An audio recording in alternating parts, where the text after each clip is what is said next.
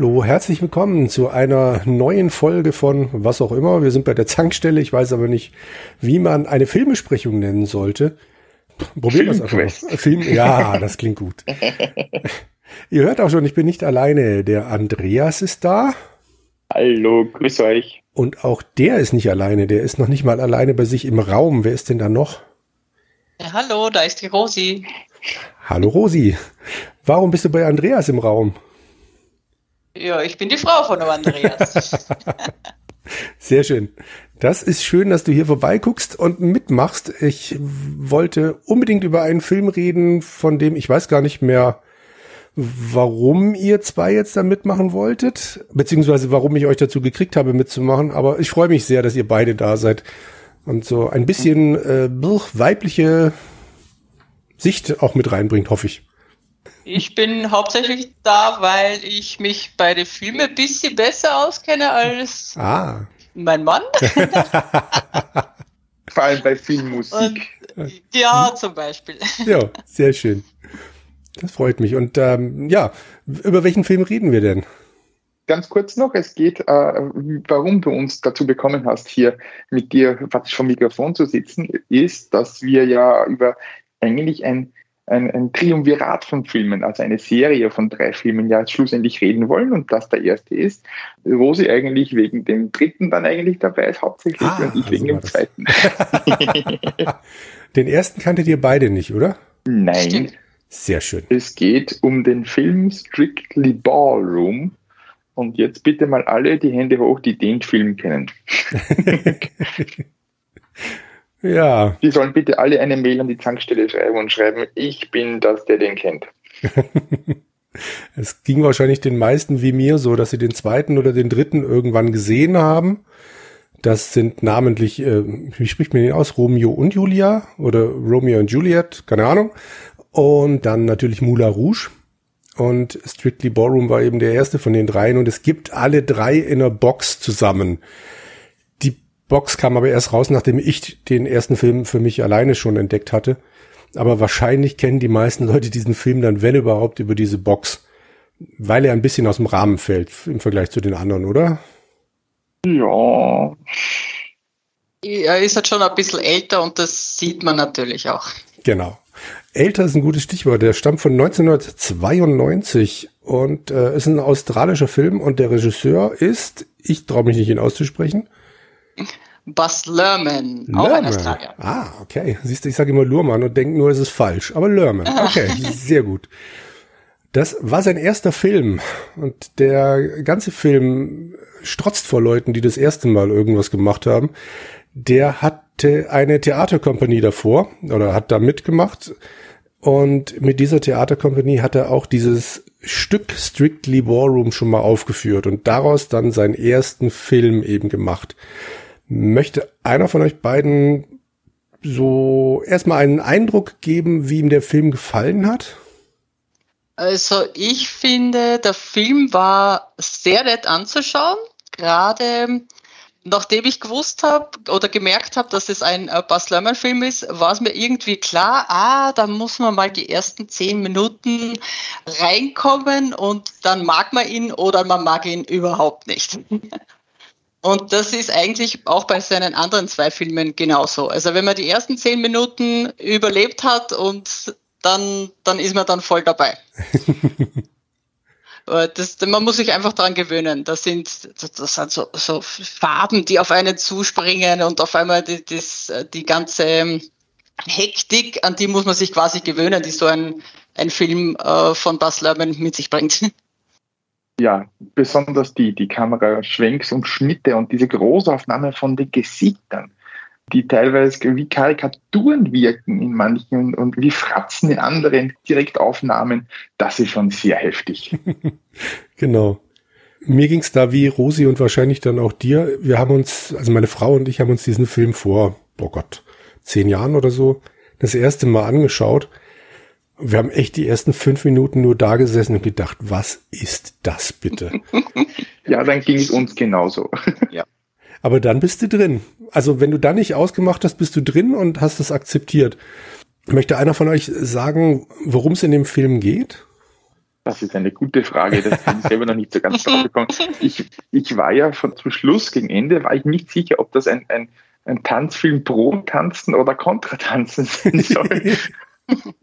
naja, es geht jedenfalls darum, dass ein junger, aufstrebender Tänzer quasi bei einem großen Event, das dürfte ein, ja, eine Weltmeisterschaft im Tanzen, die ein ganzes Jahr da jetzt eine Open quasi, und da tanzt er auf einmal nicht mehr vorgegebene Schritte, sondern er bricht aus den, aus den strictly Ballroom vorgegebenen äh, Schritten aus und tanzt seine eigenen Schritte. Und das dürfte ein Eklat sein. Er wird dann auch disqualifiziert dementsprechend und seine Partnerin, mit der er schon seit Jahren tanzt, die trennt sich da von ihm und sagt, sie möchte gewinnen und sie scheidet halt dann aus. Wie geht's weiter, Jürgen? Er sucht sich dann eine neue Partnerin und äh, stolpert dabei über Fran, beziehungsweise Fran bringt ihn, den Scott Hastings, dazu, mit ihr zu tanzen, weil sie die einzige ist, die bereit ist, diese neuen Schritte mit ihm zu tanzen. Fran ist seit zwei Jahren in so einer wirklich kleinen Tanzschule, in der Scotts Eltern beziehungsweise Scotts Mutter Tanzlehrerin ist mit ihrem Tanzpartner. Und parallel zu diesem Training mit Fran, das er abends macht, suchen dann seine Mutter und äh, diverse andere Leute ihm eine neue Partnerin, mit der er dann halt wieder strictly Ballroom-Schritte tanzen soll, um dann den Pan Pacific, oh, wie auch immer das Ding weiter hieß, ähm, also so einen großen Preis des Amateurtanzsports in Australien zu gewinnen. Man kann sich grob denken, wie das weitergeht, wie das ausgeht, aber die Machart des Films ist halt einfach total faszinierend anders, wie, wie ihr schon gesagt habt. Die Farben, da springen einem Farben entgegen. Es ist unglaublich. Die, wie heißt die Liz, die Tanzpartnerin von Scott ist immer in gelb gekleidet, aber nicht einfach nur gelb, sondern so schreiendes Gelb. Ja. Oh ja. Und da es halt in so einem Ballroom-Dancing-Umfeld stattfindet, also Ballroom-Dancing, das sind eben diese Tanzsport-Events, die man früher zumindest sonntags sich immer angucken konnte, morgens, das waren dann Profis. Hier geht es um Amateure, entsprechend sehen die Kleider auch nicht mehr alle so hundertprozentig Oberliga aus, aber halt Rüschen und, und, ach, ich weiß nicht, was eine Tanz. Ja, Rüschen. Genau, noch mehr Rüschen, genau. Aber ich glaube, das hat genau in diese Zeit hat es noch gepasst. Das war auch früher in, in Wien zum Beispiel, weiß ich noch, war das so, dass man auch diese Federn dran hatte. Also das ist eigentlich ganz, ganz klassisch. Das, das war wirklich so, ja. Ja, na wirklich, in Wien, ne? In Wien, die Metropole der Welt, nicht wahr? na klar. Man merkt es ja schon ganz am Anfang, da geht ja der Film geht ja eigentlich schon mal los mit dem Donauwalzer, gell? Genau, ja, das ja. Das ist so die erste Einstellung mit dem Schwarz-Weiß hm. Donauwalzer. so gehört sich das. Bevor wir zur Musik kommen im Film, äh, möchte ich ganz kurz eine Szene, also grundsätzlich der Film äh, äh, hat mich irgendwie mit einer morbiden Faszination anschauen lassen, weil einerseits konnte ich nicht fassen, was ich da sehe, wie ich sehe, aber andererseits konnte ich auch nicht wegschauen. Wie ein, wie ein großer, schwerer Unfall ist das. Da kann man nicht wegschauen, obwohl man wegschauen sollte manchmal. Aber es, es war dann interessant zum Zuschauen. Besonders diese eine Szene, wo der Schiedsrichter quasi von, von diesem Verein da mit den Eltern vom Scott spricht, in einer Küche. Und dann liegt im Vordergrund ein riesen Herz, das einfach rode und der Koch greift dann durch die, in der Bildmitte durch, schnappt sich dieses Herz und zieht es nach hinten und verkocht es. Diese, die hat sich in mir eingebrannt, diese Szene. ja, die hatte ich in dem Moment auch äh, interessant gefunden, aber ich hätte sie wieder vergessen, ehrlich gesagt. Ich, ich hätte gedacht, morbide Faszination, du kommst jetzt mit dem Tanzsaal an sich oder sowas. Aber okay, gut, ne, du, du bist also mehr so der Tanzsaal war weniger. Viel schlimmer war, war, war auch die, diese Gespräche in der Tanzschule von den Eltern, wo sie sich gegenseitig was an den, an den Kopf werfen. Was machst du da? Und gleichzeitig aber den Schülern sagen, wie sie tanzen sollen. Also, so, und jetzt nach links. Und dann, hast du gesehen, der Tanz hatte ganz eigene Schritte. Was soll denn das? Und jetzt nach rechts. Und der Vater, der ja, wie ein Streber nur auf der Seite sitzt, ganz still und ganz still vor sich hin ist und dann heimlich für sich selber tanzt, der war auch irgendwie sehr, sehr, interessant anzusehen. Die Elternbeziehung an sich ist ja ganz eigen. Denn sie bezeichnen ihn, glaube ich, sogar öfters als, als dummen Menschen und er nur so, so mh, hm, er hat sich damit abgefunden und macht dort sein Ding weiter. Und das äh, sieht man auch in ein paar Szenen, wo er halt einfach in sich äh, kehrt ist, aber mit sich im Reinen ist, weil er geht einfach runter und tut tanzen und macht sein, sein Ding, was ihn glücklich macht und ist auch gut für ihn.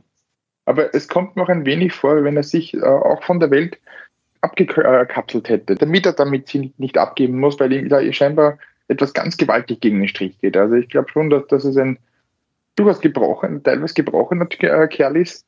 Damals, dass er dann nicht, nicht mitgetanzt hat, dass ihn das schon sehr verletzt hat. Und er dadurch schon ein wenig schon in sich gekehrt hat und war auch von der Welt abgekehrt. Jetzt hast du natürlich so ein bisschen den, den Schluss vorgegriffen, aber den kann wahrscheinlich keiner nachvollziehen, der den Film nicht gesehen hat. Von daher ist es in Ordnung. Ich gebe dir recht, der Vater ist so ein Typ. Ich bin mir immer noch nicht ganz sicher, wie sie diesen Bauch da hingekriegt haben, mit dem der da rumläuft. Das sieht schon sehr faszinierend aus. Riesige, dicke Hornbrille und richtig dicke Gläser. Aber ja, also der lässt halt so den normalen Tag über sich ergehen, lässt sich beleidigen, schluckt alles und dann, wenn alle weg sind, legt er eine Platte auf und tanzt für sich alleine. Er hat einfach mit der Zeit dann erkannt, dass für ihn das Tanzen an sich einfach dann wichtiger oder schöner ist, als irgendwelche Wettbewerbe zu gewinnen, dass das letzten Endes dann wichtiger ist, als wenn man sich da fünf Preise an die Wand hängen kann. Aber wir greifen uns unserer, unserer Pointe oder unserem Schluss ja vor. Wie ist denn die Musik generell im Film? Sei Firosi irgendwie prädestiniert. Also grundsätzlich gibt es ja schon mal zwei Arten von Soundtracks. Die einen sind die, die ein Komponist ganz eigen für diesen Film macht, eine neue Musik, manchmal sogar eigene Richtung äh, entdeckt. Und in dem Film ist es eben nicht so. Das sind quasi alte Lieder neu aufgenommen worden. In dem Fall sind die meisten von David Hirschfelder gemacht worden, das ist auch ein Australier. Und der hat da zum Beispiel eben dieses, den Donauwalzer neu aufgenommen oder auch das Time After Time, das man öfters zwischendurch hört, haben es sogar mit der Hauptdarstellerin. Die Hauptdarstellerin hat auch mitgesungen. Fand ich total faszinierend, als ich jetzt über diesen Film nochmal gelesen habe, weil ich den wirklich jetzt ein paar Mal gesehen habe und nie drüber nachgedacht habe, wer da eigentlich singt. Es ist halt noch so nah an der, der alten Version dran, dass ich halt dachte, na gut, wird halt irgendeine Version von, von Cindy Lauper sein, aber nein. Ja, man merkt fast keinen Unterschied zwischen den Originallieder und äh, das, was man dann wirklich im Film hört. Aber die meisten, also nicht alle, aber die meisten wurden wirklich neu aufgenommen für diesen Film. Vielleicht noch zum Komponisten. Der David Hirschfelder hat später zwei Oscar-Nominierungen gekriegt. Einmal für Elisabeth. Die andere habe ich ehrlich gesagt vergessen. Er hat dann Australia noch die Musik beigesteuert, also den Film von Bas Luhrmann nach dieser Trilogie, über die wir sprechen möchten. Und er durfte in Sydney für die Olympia 2000 die Musik machen, die Eröffnungsmusik. Die habe ich aber nie gehört, muss ich zugeben. Olympia gucke ich nicht. Aber der scheint in Australien doch umtriebig zu sein. Die Musik ist extra dafür gemacht worden, aber die passt halt auch echt wie Faust auf Auge. Das ist etwas, was sich dann in den späteren Bas Lerman Filmen auch noch richtig niederschlägt, weil der ja immer mit, mit Musik rumwurschtelt. Dieser Film hat, glaube ich, nur eine CD als Soundtrack abgeworfen. Die anderen beiden haben dann jeweils eine Doppel-CD rausgebracht. Wenn man es dann als Soundtrack so am Stück hört, ist es schon ein Durcheinander. Klar, weil halt, wie du schon sagst, Donauwalzer bis Time After Time. Und dann dazwischen noch so zwei, drei flottere Stücke, die halt als Tanzhintergrundmusik taugen. Genau, also, aber es passt wieder alles in sich zusammen und äh, für die jeweiligen Szenen, wo die äh, Tracks dann eingesetzt werden, hat es wunderbar funktioniert, finde ich. Äh, Gerade bei den drei, also bei den nachfolgenden Filmen, finde ich, dass äh, zum Beispiel bei Strictly Ballroom ist eher sogar noch der Tanz an sich mehr im Vordergrund. Romeo und Julia ist auch so ein bisschen mit der Sprache, da spielt er ja eben sehr viel mit der Sprache, mit dem neu interpretierten. Und bei Moulin Rouge ist es eher, da geht es dann wirklich mehr um den Text, um das Singen auch. Da haben sie wirklich die Lieder neu aufgenommen, um auch den Text, der verbindet ja auch schon eine Botschaft. Moulin Rouge muss ich echt unbedingt mal noch auf Englisch gucken, bevor wir mal drüber reden. Hm, das ist eine gute Idee. Ja, ne? Danke, Jürgen. ja, ich habe irgendwo mal gelesen, dass viele von den Texten halt im Original dann aus, aus Songtexten sind. Also speziell, was Ewan McGregor dann halt so erzählt. Und genau, im Deutschen geht das halt verloren. Das sind ja ungefähr fünf, sechs äh, Lieder in einem verpackt. Also Medleys quasi, ne? Genau, das äh, Elephant Medley heißt es. Genau, ja. Das wird, doch, da, da freue ich mich auch schon drauf. Aber wir sind ja noch hier bei Strictly Ballroom. Und wie du schon gesagt hast, die drei Aspekte da, Tanz beziehungsweise Sprache und Gesang bei den drei Filmen. Und er nennt das Ganze die Red Curtain Trilogie. Ich weiß nicht, ob er die Idee später hatte oder ob die von Anfang an schon irgendwo im Raum schwebte, dass er drei Filme darüber machen möchte. Aber ich habe irgendwo gelesen, dass er damit halt sagen wollte, die drei Aspekte des Theaters, also eben Tanz, Sprache und Gesang, in mhm. jeweils einem Film schwerpunktmäßig verarbeiten will. Klingt im Nachhinein zumindest gut. Was mir bei einem Film äh, durchaus aufgefallen ist, ich kenne halt bei vielen diesen typischen Filmen, äh, äh eben sei es jetzt Dirty Dancing und so weiter, immer so, so ein gewisses, das sind die Guten, das sind die Bösen, so eine ganz klassische Schwarz-Weiß-Zeichnung. Das ist da überhaupt nicht. Du, du, am Anfang denkst du dir, das ist die Mutter halt, die irgendwie und böse. Nein, das ist gar nicht so. Und dann auch der Vater von der Friend, wo ich mir dachte, ui, der, das ist ein ganzer Ungustel, ne? Den, das ist ein ganzer Ungustel. Der hilft denen und der ist dann auch richtig nett und so weiter, auch die, und auch die Eltern und so weiter. Und dann bis du zum Schluss eigentlich draufkommst, wer sozusagen der, der Böse ist in dem Film, das dauert schon eine Zeit lang. Ja, für mich ist der, der Böse an sich ist er dann eigentlich der Five, ne? Genau, ja. Der Barry Five, das ist der Vorsitzende dieser australischen Amateur-Tanzvereinigung und der eben völlig was dagegen hat, dass äh, Schritte getanzt werden, die er nicht in seinem Video erklärt. Wo kämen wir denn dahin, wenn jeder seine Schritte tanzen würde? Weil wenn jeder seine eigenen Schritte tanzen würde, genau, gibt's keine Möglichkeit mehr, die beizubringen jemandem und dann sind die ganzen Tanzlehrer ja weg. So ungefähr seine Argumentation. Ja, kann man sich drüber streiten.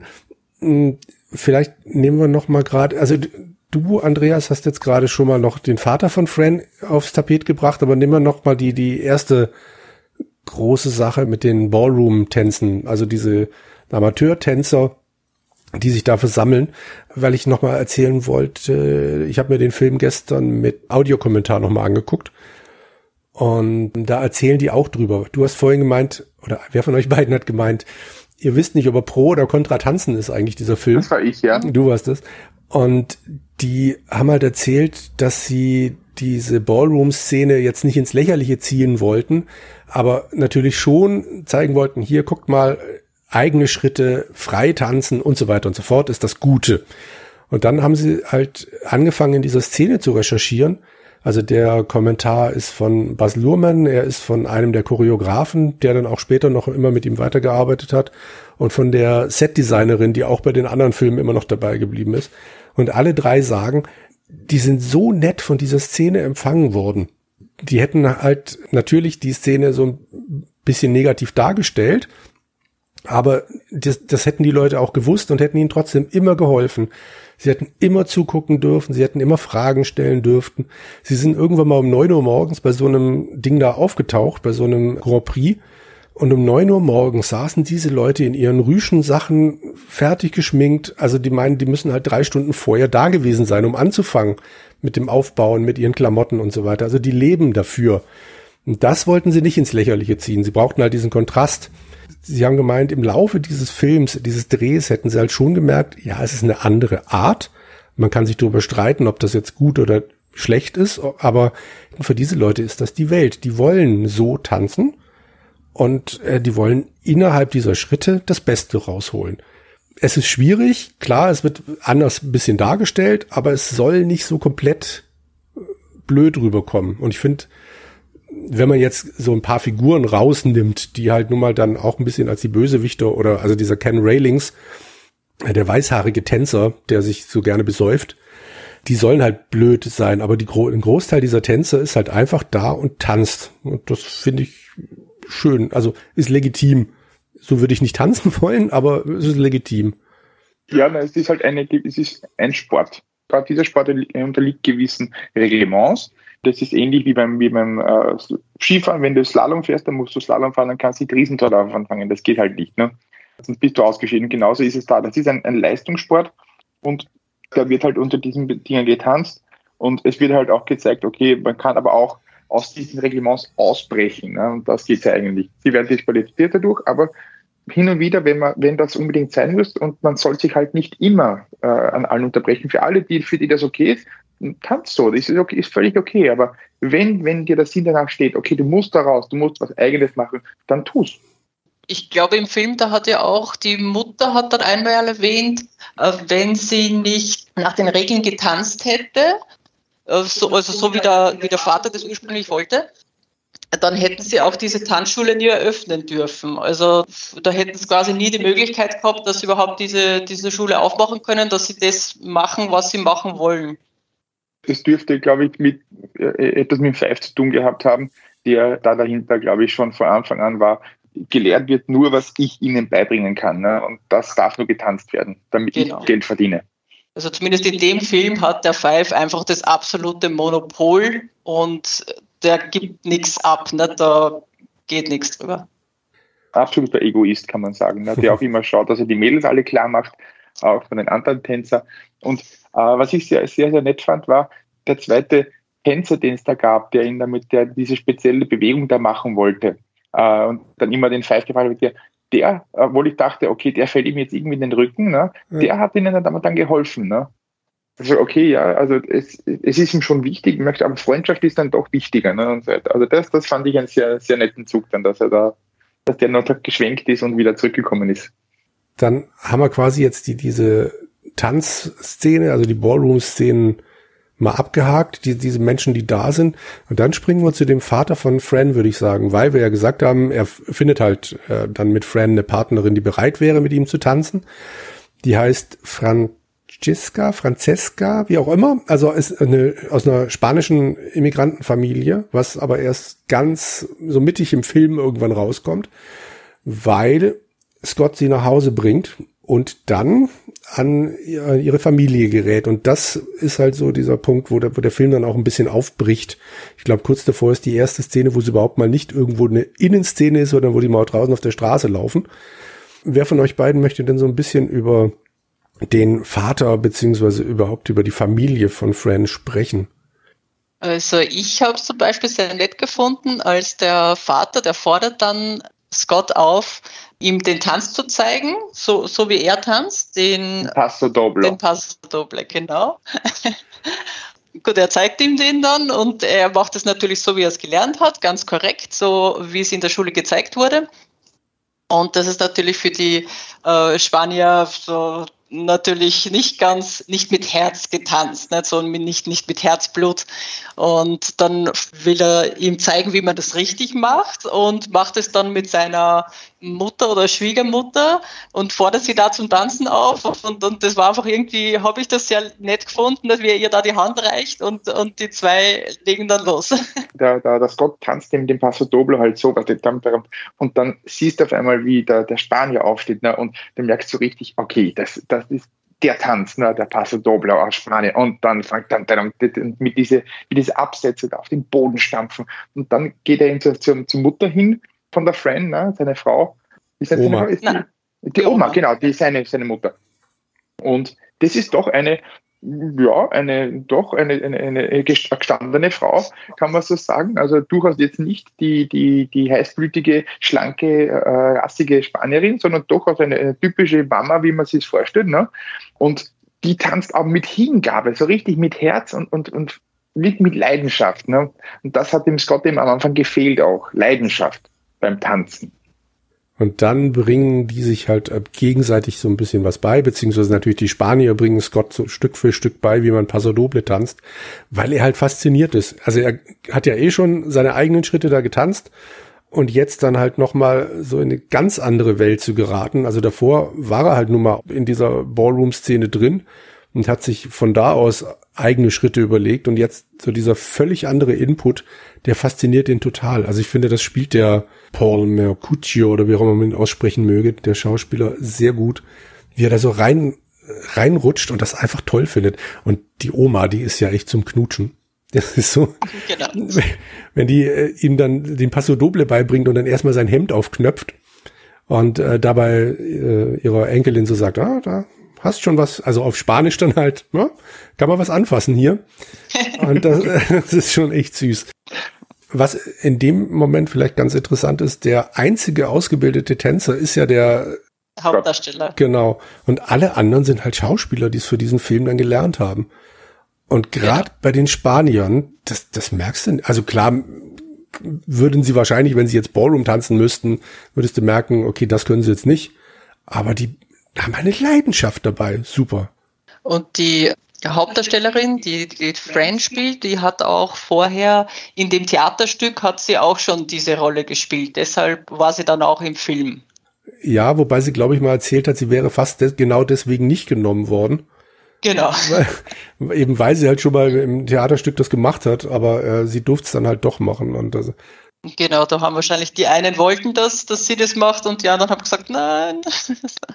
ich finde, es hat gut für, auch zu ihr gepasst, auch dieses ähm, Transformieren vom hässlichen Entlein zum Schwan, das hat auch äh, gut funktioniert, dass das vorher so ein bisschen äh, hässlich geschminkt haben, sage ich jetzt mal.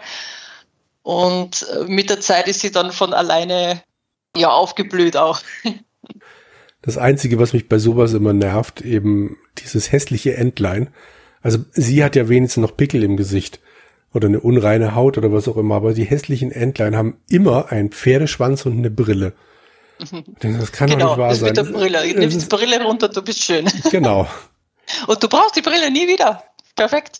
Es gibt tatsächlich eine Stelle dann, wo Scott dann halt irgendwann fragt, kannst du auch ohne die Brille tanzen? Und sie so, ja, ich kann es versuchen. Und danach hat sie diese Brille nicht mehr auf. Ja, dann hat sie sie aber nie wieder auf. Und das finde ich wieder irgendwie schade. Ne? Das ist wieder unrealistisch. Also, keine Ahnung, wo sie plötzlich die Kontaktlinsen her hat oder ob sie die davor gebraucht hat, um intellektuell zu wirken. Ich weiß es nicht. Also das ist echt. Bei der Schminke hat man es ja mitbekommen. Das hat sie von der, von der Mutter von ihm bekommen. Da hat man schon gewusst, okay, ab jetzt schminkt sie sich, jetzt weiß sie, wie das geht und, und passt. Dann habe ich auch in Ordnung gefunden so. Ja, bei der Brille, das, das habe ich auch gesagt, ne? mit dem Film so und jetzt nimmt sie die Brille ab und dann braucht das nicht mehr, oder wie? Ja, ja, das ist super. Du musst nur tanzen, dann, brauch, dann brauchst du keine Brillen mehr. Super, oder?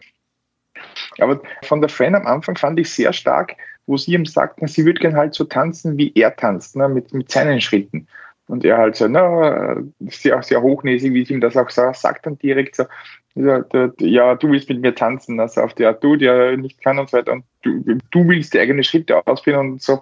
Und sie sagt ihm doch, ja, ich decke mir eigene Schritte aus und du bist so hochnäsig und siehst mich nicht mal, ne? Und das, das fand ich auch sehr cool, das gleich am Anfang. So mal voll auf, auf gerade heraus, okay, der, der hier stark ist, bist nicht du, das bin ich, weil ich traue mich, dich anzureden. Ja, also die Figur ist toll geschrieben, finde ich, ja. Eben weil sie, wenn die, die ganzen anderen drumherum sind, dann halt doch wieder diese schüchterne ist, die ja echt sehr verhuscht ist, aber dann, wenn sie sich was in den Kopf setzt, dann setzt sie es auch durch. Das ist schon toll gemacht, ja. Äh, in dem Moment übrigens mit den Spaniern äh, an dem Haus der Spanier, da wird die teuerste Szene des ganzen Films gedreht. Genau, das war der Zug. Das ist eigentlich nur, weil sie den Zug gekauft haben für diese Szene, dass der da vorbeifährt in dem Moment. Es ist unglaublich. Ja, das, das war das, das teuerste an dem ganzen Film. Genau, das wäre das erste, was ich als Regisseur gestrichen hätte, wenn ich irgendwie gedacht hätte, hm, ich brauche noch Geld. Ja, ich finde auch, ist, also wenn da jetzt kein Zug gewesen wäre. Ja, dann wäre da halt ein Gleis gewesen bei der Einstellung fertig. Ja. Aber nein, da fährt ein Zug vorbei. Ein Güterwaggon, ja. Genau, ist schon toll, aber das hätte jetzt auch nicht gestört, wenn er nicht da gewesen wäre. Nun ja, das war übrigens auch ein sehr günstiger Film. Die sagen im Audiokommentar, sie hatten ihn für drei Millionen australische Dollar gedreht. Schätzen in dem Moment, das wären damals anderthalb Millionen Dollar gewesen. Kann ich jetzt nicht beurteilen, wie viel das damals 1992 war. Aber viel kann es nicht gewesen sein. Nö, ich glaube auch nicht. Aber deshalb ist es auch noch immer der beste australische Film. Also der mit dem, wie aus das besten Einspielergebnis, weil er ja 80 Millionen eingespielt hat. Das ist schon der Hammer, ja. Genau. Und die Hauptdarsteller, ich habe ein Interview gesehen, jetzt zum 25. Jubiläum irgendwie, die, die werden halt immer noch drauf angesprochen. Der, der, den den Scott Hastings gespielt hat, meint so alle paar Tage kriegt er einen Brief oder eine Mail oder wird angesprochen und sagt, ah, oh, ich habe Strictly Ballroom gesehen, vielen, vielen Dank, toller Film auf nichts anderes wird er angesprochen, aber auf diesen Film immer noch. Das ist, äh ich glaube, das war auch sein einziger Film, der wirklich so erfolgreich war. Er hat es ja auch später noch äh, probiert bei einigen Filmen, ist auch nach Amerika gezogen. Aber er ist dann eigentlich zumindest so als Schauspieler ist er eigentlich, hat er nicht Fuß fassen können. Ich habe gelesen, dass er bei einer, äh, also wir haben ja bei uns dieses ähm, Let's Dance und irgendwie, ich glaube in Amerika hat er mal als äh, Juror da bei einer Staffel mitmachen dürfen. Mhm. Dancing Stars bei uns in Österreich, ja. Ah, Dancing Stars, okay. Ja. Das vielleicht noch als kleiner Fun Fact von Gabriel Knight 2, der Baron, der Schauspieler da, der hat in der polnischen Version von Let's Dance mal mitgemacht. Das kann man googeln, dann kannst du ein paar Tanze, Tänze mit dem sehen. Aber das nur am Rande. Ah, generell, wenn man ihn sehen will, wo gibt's ihn denn zurzeit? Wenn man ihn jetzt praktisch nicht auf DVD teuer kaufen will, sondern vielleicht nur mal kurz ausborgen will. Ich weiß es nicht, weil ich die DVD besitze, aber ihr habt ihn, glaube ich, nur ausgeborgt. Ja, und zwar bei Amazon kann man ihn zurzeit für, glaube ich, 4 Euro sich ausborgen. Kaufen geht natürlich auch, ne? Genau. Kosteten 10 Euro, 9,99 oder so in dem Bereich. Also man kann ihn sich durchaus mal ansehen, wenn man auf, auf so Filme steht und wenn man sich, wenn man auch den Regisseur mag, eigentlich grundsätzlich. Und äh, wenn man so Filme wie Dirty Dancing oder Footloose und so weiter mag, dann kann man sich den auf jeden Fall anschauen. Ja, ja. Wobei du die Leute jetzt, glaube ich, musikalisch ein bisschen auf die falsche Fährte bringst. Das bleibt ja dann trotzdem immer dieser Tanzszene verhaftet. Ja, ja, natürlich, ja, ja, aber mir geht's halt hauptsächlich um, um Filme, wo es viel um Tanzen geht, wo es um Beziehungen genau. zueinander geht. Die sind eigentlich also da schon ganz das gut. Das australische Dirty Dancing ist. das sozusagen. Ja. Das trifft's, ja.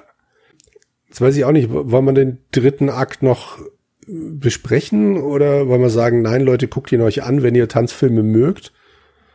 Ja, wir sprechen jetzt einfach mal kurz eine Spoilerwarnung aus und sagen, so, wer jetzt sich denn das Ende, das, das völlig äh, äh, aus der Luft gegriffene und überhaupt nicht vorhersehbare Ende anschauen, äh, sich selber anschauen mag, der soll jetzt bitte mal Pause machen, sich den Film jetzt dann anschauen und danach kann er gern weitermachen. Alle anderen mögen hier bitte einfach abdrehen, wenn Sie das nicht hören wollen. Und ansonsten, ja, jetzt spoilern wir das Ende, würde ich sagen. Ein Ende übrigens, dass ich tatsächlich, also klar, ich, ich habe von Anfang an gedacht, okay, die beiden kommen zusammen, aber so diese Geschichte ums Tanzen, die hätte ich mir jetzt so nicht zusammengereimt. Was meinst du, mit, mit Five das, oder? Mit dem Five und mit den Eltern Genau, genau dass da, da ist ja, da kommt dann das raus, nicht, dass der Vater ja auch getanzt hat. Also der ähm, Duck. Genau, und zwar nicht nur genau. getanzt, genau. Sondern so ein richtiger Profitänzer war, also der richtig Chancen hätte, da ganz groß rauszukommen, die diesen die Grand Prix dazu gewinnen, schlussendlich den Pan Pacific und dann ganz groß rauszukommen. Der konnte alles tanzen und alles war super, so ein, so ein unglaublich talentierter Tänzer. Na? Und dann auf einmal wollte er auch eigene Schritte tanzen. Monieux, und dann ist eben genau dasselbe passiert wie bei Scott. Es wurde problematisch und die Mutter, die Pat äh, Hastings, hat dann eben gesagt, schwierig, aber dann ist es jetzt so, dass der, also erstmal ist so Barry Five, dieser Vorsitzende der Tanzvereinigung, erzählt Scott eine Lügengeschichte, erzählt ihm nämlich, dass seine Eltern dann bei diesem Grand, äh, bei diesem Grand Prix da aufgetreten wären, bei diesem Pan Pacific Ding und natürlich krachend verloren hätten, weil sie ihre eigenen Schritte getanzt haben. Also speziell Duck. Und das hätte ihn dann so runtergezogen und kaputt gemacht. Erst die Geburt von Scott hätte ihm wieder einen Sinn im Leben gegeben. Und er hätte sich immer gewünscht, dass sein Sohn dann mal diesen Pan Pacific Grand Prix holt. Das erzählt Barry Five, um Scott eben dazu zu kriegen, auch wieder die Ballroom-Schritte zu tanzen und diesen ganzen Quatsch zu lassen. Genau, und er zwingt ihn quasi auch noch dazu, die zu tanzen, weil noch ein so ein Versagen würde quasi seinen Vater fertig machen und ihn töten sozusagen. Ne? Das sagt er ihm auch. Wir sind bei einem Bas Lerman-Film, wenn schon dann richtig großer Pinsel. Aber der Kerl lügt ja. Wie war es denn in Wirklichkeit? Na, sie haben nicht getanzt. Der, der Duck hat, ist nicht angetreten. Ich glaub, ah, die Mutter, genau, die Mutter hat getanzt, dann mit ne? ihrem Tanzpartner, hat sie, hat sie dann getanzt, äh, nicht mit ihrem Mann. Und der hat aber auch nur mit ihr getanzt, weil der Barry Five ihm erzählt hat, dass sein Vater das auch in Ordnung findet, dass er das so wollte. Aber das stimmt eigentlich gar nicht. Und dann haben sie halt verloren, trotzdem. Genau, genau, weil der Duck, den hat am meisten fertig gemacht, dass sie eben mit dem anderen getanzt hat. Und nicht mit ihm die Schritte getanzt hat, sondern sich Genau, dass sie es eben nicht gewagt hat, mit ihm was Neues zu probieren, nicht? so auf, auf, auf ihn zu vertrauen und auf das Herz zu vertrauen und auf die Schritte, sondern hat halt das gemacht, was der Five gesagt hat und genau. aus, nicht? weil wenn man das nicht macht, dann kriegst nicht, dann kannst du dein Tanzsaal nicht eröffnen und so weiter. Genau, dadurch hat er dann praktisch der, der, der Five dann im Pan Pacific gewonnen und ist dann zu dem großen Zampano geworden, wie die er jetzt quasi darstellt. Ne? Richtig. Durch den ganzen Film zieht sich dann auch immer wieder so ein Satz, den ich auf Spanisch nicht hinkriege, aber ein Leben in Angst gelebt ist nur ein halbes Leben.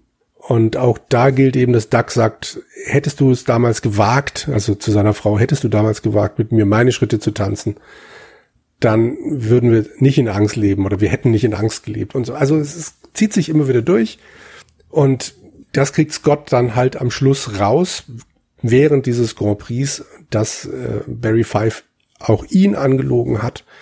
Und er holt Fran zurück, die an diesem Grand Prix dann teilgenommen hat, im Amateur-Team, beziehungsweise da mit einer Frau zusammen. Ich weiß gar nicht mehr, was sie getanzt hat. Ich habe den Tanz vergessen, ehrlich gesagt. Er holt sie dann dazu und sie tanzen eben diesen Passo Doble das fand ich aber auch ganz witzig, weil sie haben ja quasi, er hat sie ja vorher so stehen lassen. Ja. Und dann geht er wieder zu ihr, oh, komm, tanz mit mir. Und sie, ah oh, ja, und geht mit. so, oh, da braucht man nichts erklären, braucht man sich nicht entschuldigen oder sonst. Nein, passt schon. Ah, du hast mich gefragt, ich gehe mit. Die unrealistischste Szene im ganzen Film. Eine Frau, ja, die nicht nachtragend ja. ist. Ja. Ja. nee, das stimmt aber eine ja. wunderschöne Szene, weil es wieder so ruhig richtig schön aufgebaut ist. Barry Five äh, steht dann halt da, streitet sich mit dem Partner von Pat Hastings, also von der Mutter, und sagt, sie ist einfach ein, das hier ist die Zukunft des Tanzens und macht so eine ausladende Bewegung, macht einen Vorhang beiseite.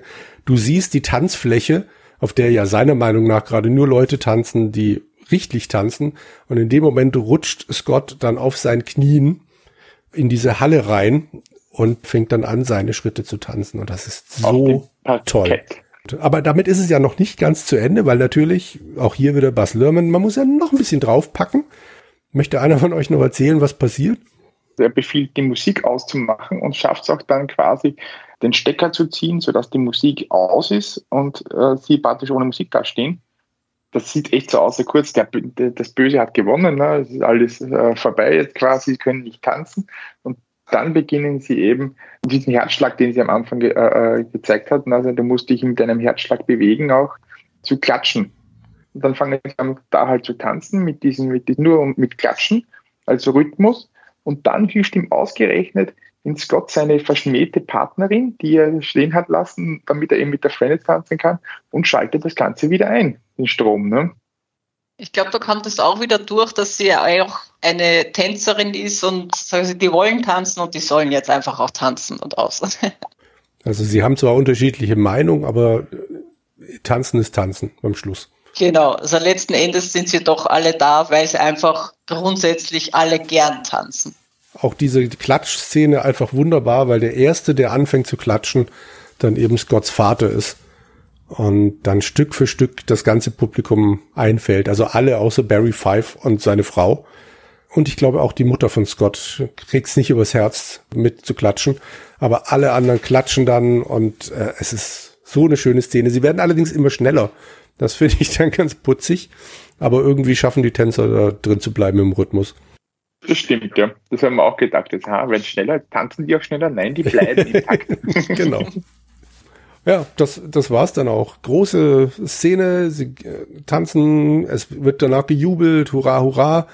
Und dann gibt's noch eine große Versöhnungsszene, weil Duck zu seiner Frau Pat geht und dann fragt, wollen wir tanzen? Und dann fängt einfach das ganze Publikum an zu tanzen. Das ist wahrscheinlich so die Footloose-Szene dann am ehesten, nur dass halt alle Disco Fox hauptsächlich tanzen und Gutes. Ja, sehr, sehr schön. Und damit war es dann tatsächlich rum. An sich beim letzten Tanz, dem Passandoble, hat mich das auch so erinnert. Ich weiß nicht, ob ihr die Szene kennt von Mission Impossible 2, wo diese Flamenco-Tänzerinnen ziemlich am Anfang sind. Äh, auch wieder mit dem auf dem Boden aufstampfen und so weiter. also wie ich die Szene gesehen habe, habe ich mir gedacht, da, da habe ich total auf Missel im Impossible denken müssen. Und das ist wieder, habe ich mir gedacht, das ist wieder lustig, dass ich so zwar so Filme mit sowas verbinden kann. Den habe ich tatsächlich nur einmal damals gesehen im Kino. Das war es dann leider auch. Das war der mit den Tauben, oder? Ja, genau. Ja, genau. Hm, ja. Das ist auch wieder dem Regisseur da geschuldet. Der macht immer irgendwelche Tauben in seine Filme. Ah, ja. Und, und einen Mexican Standoff, der muss auch immer sein. Der muss auch immer sein, richtig. John Wu oder wie? Genau, der war das, ja. Genau. Und ich habe ich hab mich an, an die eine Szene sofort erinnert gefühlt, wo sie Tango tanzen. Gleich am Anfang auch in der Tanzschule tanzen sie ja Tango, glaube ich. Dann musste ich sofort an True Lies mit Schwarzenegger denken. Tanzen sie gerne Tango.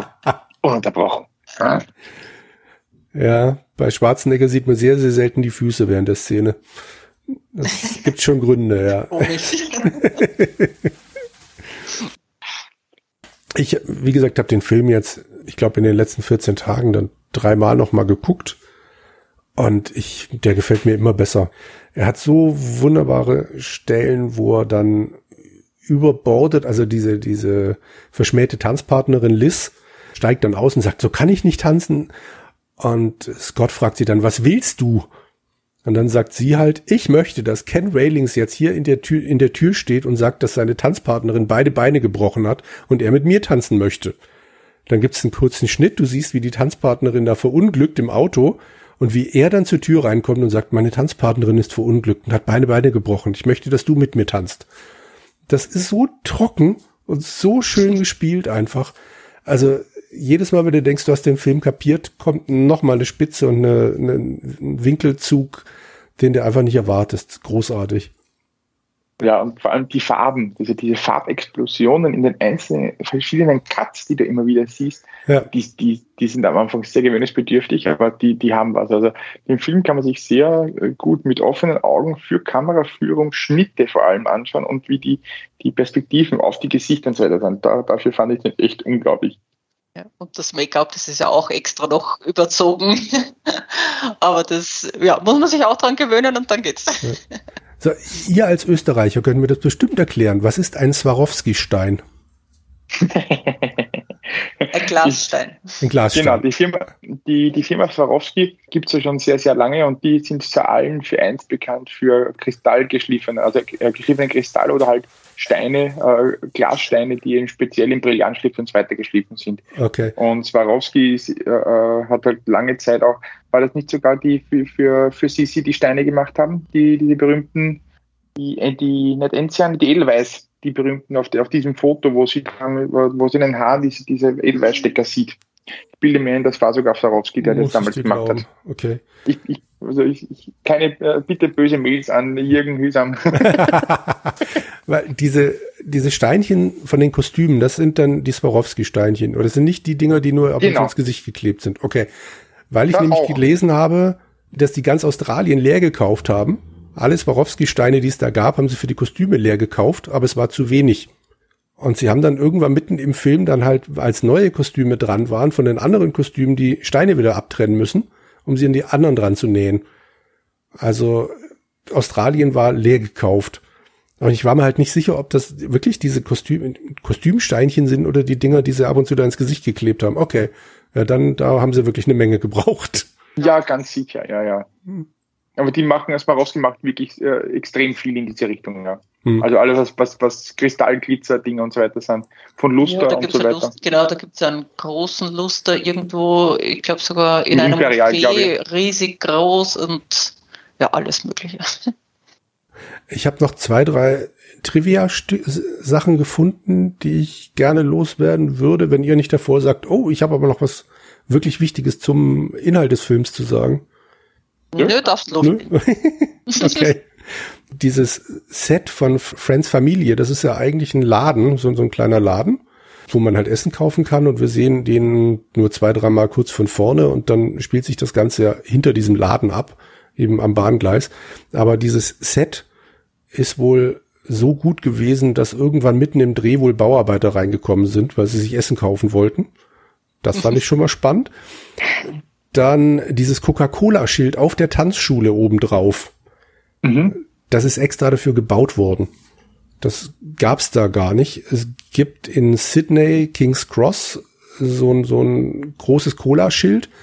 Und die Set-Designerin hat das so gut gefallen. Sie wollte sowas halt auch auf die Tanzschule drauf haben, um ja so ein bisschen Glitzer in die Welt reinzubringen. Und sie wollte, dass Coca-Cola dafür zahlt und hatte halt eigentlich Hoffnung, dass Cola noch ein bisschen mehr Geld springen lässt, also so ein bisschen Füllbudget übrig bleibt, aber haben sie gar nicht. Nee, sie haben das Schild teilweise wohl bezahlt, aber ein bisschen was musste das äh, die Filmcrew doch bezahlen. Und wir haben uns doch gedacht so, oh, da hat Cola was hingelegt. Nee, tatsächlich nicht. Also erst war es so, dass sie es haben wollten und dann haben sie versucht, die Firma dazu zu kriegen, dafür zu zahlen und es ging so ein bisschen schief.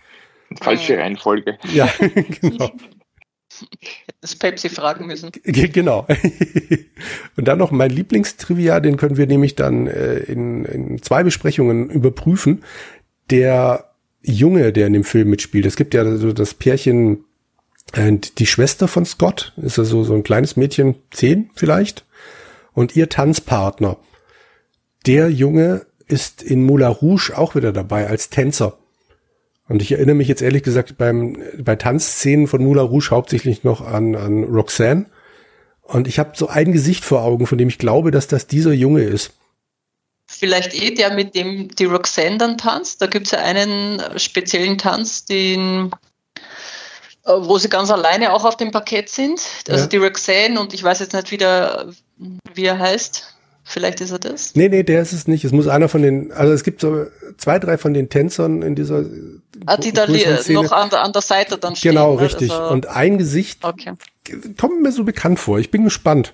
Also der ist halt wirklich dann nach diesem Film Tänzer geworden, hauptberuflich und dann, wie gesagt, in Moulin Rouge wieder mit dabei. Und das finde ich so schön. Das hätte ich niemals gedacht. Was interessant war, wir haben uns immer gedacht, die, die, die Mädels und der, der Mädel und der Bub, die sind immer in Kostüm, die sind immer hübsch hergerichtet, geschminkt und so weiter, aber die tanzen nie. Genau, das war schade, weil das ja. hätte mich so, das wäre, glaube ich, ganz nett gewesen, wenn die Kinder da auch mal getan getanzt hätten. Das muss ich jetzt, ich muss tatsächlich noch mal gucken, sind die nicht wenigstens vorne an der Tanzschule mal mit dabei? Wenn alle da also tanzen? Ich Nein, ich glaube, stimmt, ja, ich stimmt, ich glaube, die hocken am Rand, ja. Hm. Die hocken da am Rand und nur ganz zum Schluss, glaube ich, endlich bei dieser Endszene, wo dann das ganze Publikum zum Tanzen, ich glaube, da sieht man sie kurz. Ich glaube, da gehen sie auch zur Tanzfläche, aber man sieht sie nicht tanzen. Hm. Mist, ich muss tatsächlich noch mal gucken. Immer gerade das Mädchen, das hat mich eh so erinnert, so an diese Schönheitswettbewerbe da in Amerika, wo sie wirklich so ausstaffiert werden mit äh, wie erwachsene Frauen, so ganz geschminkt und mit diesen Kleidchen. Also die schaut ganz genauso aus. Ja, stimmt. Noch einen kleinen Trivia habe ich, da bin ich tatsächlich auch durch. Und zwar gibt's doch dann diese Auswahl, also wo Scott halt eine neue Partnerin suchen soll. Und dreimal wird eine neue Partnerin gezeigt. Und jedes Mal steht ja dann der Trainer oder die Trainerin der Tanzpartnerin daneben. Und beim dritten Mal Ihr könnt es jetzt ja leider nicht nochmal nachgucken, aber beim dritten Mal ist das dann tatsächlich der Choreograf von Strictly Ballroom, der dann da so einen Mini-Auftritt hat. Und der sieht dann auch direkt so aus, also so, ja, so ein bisschen, was ich, direkt gleich mehr hergerichtet, mit so einem schicken ähm, Haarschnitt. Also sie haben irgendwo in, in dem Audiokommentar mal gesagt, dass sie versucht hätten, den Film so ein bisschen in die 70er zu verorten. Also eben nicht 80er Klamotten, sondern so ein bisschen zeitloser und dann seien sie automatisch bei den 70ern gelandet. Und diesen Haarschnitt, den gab es noch nicht in den 70ern. Also das sie, hat mich sehr an so 80er Jahre Videos, Musikvideos erinnert. Und der guckt halt auch nur einmal kurz in die Kamera oder an der Kamera vorbei und war dann auch mal mit dem Film. Das fand ich auch irgendwie ganz nett. Ich glaube, Bas Lerman selbst war ja auch kurz dabei wie wenn er rausläuft und äh, der Friend nachläuft, dann äh, rempelt da irgendeinen Mann an und das ist anscheinend der Buzz Lerman. Das habe ich irgendwo gelesen, aber ich kann mich jetzt ehrlich gesagt nicht an die Szene erinnern. Irgendein silbernes Jackett soll er da anhaben, aber ich erinnere mich auch nicht dran. In der Szene denke ich da nie dran. Ich habe es auch gelesen, aber das ist halt so schnell. Also da siehst du Alfred Hitchcock länger in seinen Filmen. Ja. Ich habe keine, also ja, er soll es sein und er ist es bestimmt auch gewesen, aber ich habe es also ich hab's nicht erkannt. Wobei Bas Lerman auch immer so einer ist, ich habe zig Interviews jetzt mit ihm gesehen, aber ich habe das Gesicht immer noch nicht vor Augen. In jedem Interview sieht er anders aus. Das auch nicht. Ja, Australier, einmal braun gebrannt, dann wieder nicht. genau. No, also ich bin tatsächlich durch, muss ich sagen. Gibt es irgendwas, was ihr noch unbedingt unterbringen wolltet? Dass ich mich schon sehr auf Roma und Julia freue. ich glaube, ich muss mir Romeo und Julia vorher auch nochmal anschauen. Auf jeden das Fall. Das ist jetzt zumindest auch der eine Film, wo ich mich nicht erinnern kann, dass da wirklich am Anfang der, der Vorhang auch aufgeht. Also bei uh, Strictly Ballroom, da sieht man den roten Vorhang. Bei Moulin Rouge definitiv, das weiß ich. Aber bei Romeo und Julia ist mir das jetzt entfallen. Ist es nicht am Anfang, wenn dann dieser, dieser Fernseher da ins Bild, ins Bild schwebt?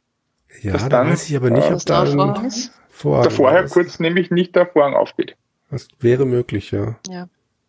Naja. Weil wir werden es sehen. Wir werden drüber reden. Genau. Für Leute, die, die die beiden Filme gucken möchten, also Romeo und Julia, vor allem jetzt mal als nächstes, den gibt's auf Disney Plus. Das weiß ich. Das ist gut. Das hat mich nämlich schon sehr gewundert. Die nächsten beiden gibt's auf Disney Plus, aber Strictly Ballroom fällt irgendwie immer runter. Was ich echt schade finde. Und ihr jetzt anscheinend ja auch. Ja, ich glaube, der Film ist einfach bei uns, also, also ich sage jetzt mal in Europa eben nicht so bekannt worden.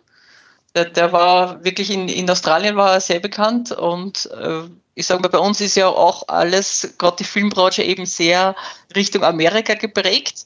Da war halt zu der Zeit mh, hm, noch nicht am Bildschirm.